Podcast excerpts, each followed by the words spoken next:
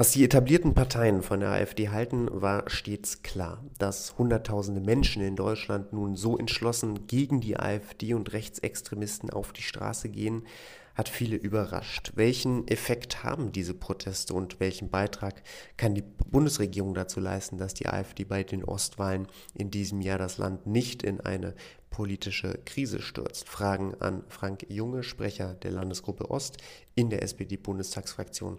Guten Morgen, Herr Junge. Ich grüße Sie, guten Morgen. Herr Junge, dass sich Politikerinnen und Politiker über die Parteigrenzen hinweg beeindruckt zeigen von den Protesten, ist deutlich geworden. Aber haben diese Demonstrationen einen nachhaltigen Erfolg? Naja, das kommt jetzt auf uns alle an. Und damit meine ich nicht nur die Politik, ich meine auch die bürgerliche Zivilgesellschaft. Natürlich ist es damit nicht getan, äh, jetzt einmal zur Demo zu gehen und zu glauben, dass das Problem damit aus der Welt geschafft werden könnte.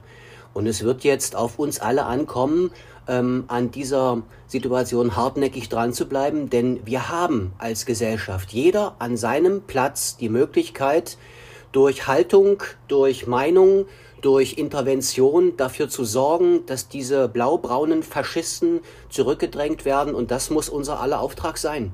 Hm, das muss unser aller Auftrag sein, sagen Sie. Nun leistet derzeit zumindest die Zivilgesellschaft in Form von Demonstrationen ihren Beitrag. Welchen Beitrag kann denn nun die Bundesregierung leisten oder ziehen Sie sich da etwas aus der Verantwortung? Gar nicht. Ähm, ich will zunächst darauf hinweisen, wie froh ich darüber bin, dass wir jetzt diese Bewegung der Demokraten so wahrnehmen, wie sie stattfindet. Ähm, ich will gleichzeitig aber auch sagen, dass gerade Politik, ähm, und ich beziehe da vor allen Dingen auch wir, die wir als Sozialdemokraten aus dem Osten kommen, schon an vielen Stellen in der Vergangenheit auf die Machenschaften, auf die Positionen ähm, und auf die Zusammenhänge, die von der AfD in dem Fall ausgehen, hingewiesen haben. Ich freue mich, dass jetzt auch die gesamte öffentliche Resonanz inklusive der Medien darauf so abheben, damit man an der Stelle ganz klar Ross und Reiter benennt. Was können wir tun? Ähm, um die Frage auch nochmal schnell aufzugreifen, ähm, wir, wir prüfen jetzt gegenwärtig gerade auch vor dem Urteil aus Karlsruhe, was das kleine Verbotsverfahren ähm, der NPD angeht. Äh, die Klage ist ja von der Heimat gestellt worden. Wir prüfen jetzt, darauf wollten wir noch warten, was ein Verbotsverfahren gegenüber der AfD jetzt also auch wirklich bringen kann. Will aber auch gleich sagen, dass das jetzt nicht unser einziger Rettungsanker ist. Mit dem Verbot einer solchen Partei hat man am Ende nur einen kleinen Schritt getan. Wir, wir müssen unter dem Aspekt die Möglichkeiten, die wir politisch haben, nutzen. Ähm, und das ist etwas, wo wir mit sachgerechter Politik anfangen müssen. Wir müssen an dieser Stelle für weniger Streitereien in der Koalition sorgen. Das Bild, das Image dieser Koalition muss an der Stelle draußen viel besser werden. Ähm, und wenn vernünftige Politik mit diesen ähm, Zusammenschlüssen mit der bürgerlichen Gesellschaft aktiv wird, stärker aktiv wird, dann haben wir auch Chancen, wirksam zu werden. Lassen Sie uns gerne den letzten Punkt, den Sie nun angesprochen haben, ähm, vertiefen. Sie sagten, es braucht weniger Streitereien in der Koalition. Im Viele Politikerinnen und Politiker der Ampelkoalition aus SPD, Grünen und FDP plädieren dafür ja schon eigentlich ja fast seit Beginn der Koalition oder seit Beginn dieser Streitigkeiten. Ähm, geht es aber nicht auch darum, eine etwas andere Politik zu machen? Sehen Sie nicht auch ein Erstarken der AfD durch diese Migrationspolitik, wie sie die Ampel führt, oder durch die Sozialpolitik mit Bürgergeld, ähm, wie es die Ampel derzeit tut? Naja, natürlich gilt es, ähm, uns ständig auch zu hinterfragen.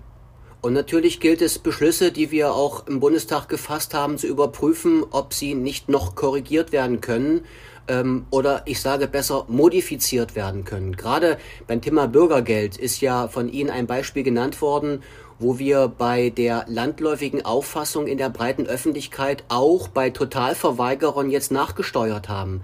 Ich will aber auch noch mal eins klar unterstreichen. Es ist nach meiner persönlichen Einschätzung nicht ein politisches Versagen der Koalition ähm, hier an dieser Stelle vordergründig zu benennen. Ganz im Gegenteil, wenn man zwei, dreimal hinschaut und sich die Mühe macht, auf die Details zu gucken, haben viele Entscheidungen, ganz viele sogar, in dieser Ampelkoalition mit dazu geführt, dass wir auch diesen Kurs durch diese Krise sehr gut für die Bürgerinnen und Bürger und für die Wirtschaft nehmen konnten. Es ist uns nur nicht gelungen, ähm, diese Verächtlichmachung der Rechtspopulisten, inklusive auch mancher Angriffe ähm, aus dem Lager der Union, Paroli zu bieten. Uns ist es nicht gelungen, über diese Schwelle der Streitigkeiten hinaus dann klar auf die Inhalte abzustellen, denn man nimmt dann lieber oder mehr wahr, wie sehr sich die Koalition eigentlich nur in die Klatten kriegt äh, und an dieser Stelle dann dort nichts zustande, vermeintlich nichts zustande kriegt.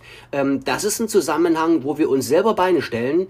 Und äh, das ist an meiner Stelle auch der erste Ansatzpunkt, wo wir dringend was verbessern müssen, damit das, was wir inhaltlich machen, was an der Stelle auch erklärt werden muss, was ja unterm Strich auch gar nicht schlecht ist, bei den Leuten auch so ankommt. Erlauben Sie mir da gerne noch eine letzte Frage zu diesem Thema, denn Sie sagen, ähm, wie das ja auch viele Ihrer Kolleginnen und Kollegen tun, Ihre Politik ist besser als Ihr Ruf, so verstehe ich Sie. Und ähm, man müsste nur an der Kommunikation arbeiten, aber würden Sie nicht sagen, wenn die Politik wirklich so gut wäre, dann würden es auch die Bürgerinnen und Bürger spüren, dann müsste gar nichts mehr kommuniziert werden?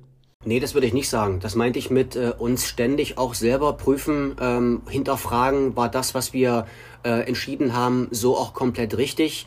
Das ist ja ein Wechselspiel im Rahmen der Verhältnisse im Dialog mit den Wählerinnen und Wählern das ist ja auch eine, eine der wichtigsten Aufgaben, die wir alle, und ähm, ich beziehe mich da ausdrücklich mit ein, in den Wahlkreisen vor Ort führen. Wir, wir, wir nehmen doch die Situation der, der, der Leute wahr. Die tragen wir ja auch dann in die Fraktion nach Berlin, wo wir dann am Ende mit Regierung, mit Kanzleramt und Kanzler ähm, reflektieren. Ähm, und da muss es uns natürlich dann viel schneller, viel besser, gelingen, nicht nur die Dinge auch anzuerkennen, was wir da vortragen, sondern dann auch umzusteuern und gegebenenfalls auch gar nicht erst Gesetzgebungsverfahren, wo wir im Vorfeld schon bestimmte Dinge kritisiert haben, auf diesen Weg zu bringen, sondern schon gleich zu modifizieren. Ähm, damit stelle ich nicht in Frage, dass die Dinge komplett falsch waren. Ich sage nur, dass man mit bestimmten Stellschrauben ähm, auf der Strecke schon hätte ganz andere Wirkung erzielen können. Und das bleibt nach wie vor unsere Verantwortung und unsere Aufgabe in Berlin. Hm. Aber was meinen Sie denn da konkret? Naja, ein Beispiel war, ähm, was fällt mir jetzt gerade ein, als wir geregelt haben, wie am Ende jetzt das Bürgergeld ähm, ähm, verankert und strukturell abgearbeitet werden soll. Da sollte es aus den Jobcentern heraus in die Arbeitsagenturen verlagert werden. Ähm, das ist jetzt ein kleines, äh, vielleicht sogar triviales Beispiel. Ähm, am Ende ist der Beschluss zunächst anders ähm, vorangebracht worden, ähm, aber es gab dann ein Einschwenken auch aus den Gründen der Vernunft, wie ich finde, und vor dem Hintergrund ist das eine Möglichkeit, äh, die ich hier nennen will. Eine zweite, um beim Bürgergeld zu bleiben, ist die Kritik der Öffentlichkeit, dass im Rahmen der Bürgergeldempfänger und ich sage ganz ausdrücklich, wir dürfen die auf gar keinen Fall alle über einen Kamm scheren. Gerade wie es die Gegner vom Bürgergeld auch gerne versuchen wollen, in die Köpfe der Leute zu bringen. Es stimmt nicht, dass dort überwiegend Leute äh, Geld beziehen, sich in der sozialen Hängematte bequem machen und eigentlich nur Nassauer der Gesellschaft sind. Das ist falsch. Aber es gibt solche. Und gegenüber diesen, diesen Totalverweigerern haben wir jetzt auch gesetzgeberisch gehandelt. Ähm, wir haben jetzt Möglichkeiten geschaffen, auch dann dort rigorose Sanktionen an den Tag zu legen. Ähm, und das halte ich an der Stelle auch für vernünftig, um nur, um nur mal eben äh, diese zwei Beispiele willkürlich zu nennen. Sagt Frank Junge, der Sprecher der SPD-Abgeordneten aus dem Osten in der Bundestagsfraktion. Heute hier im Interview bei Politik mit dir, Herr Junge. Danke für Ihre Zeit. Ich danke Ihnen.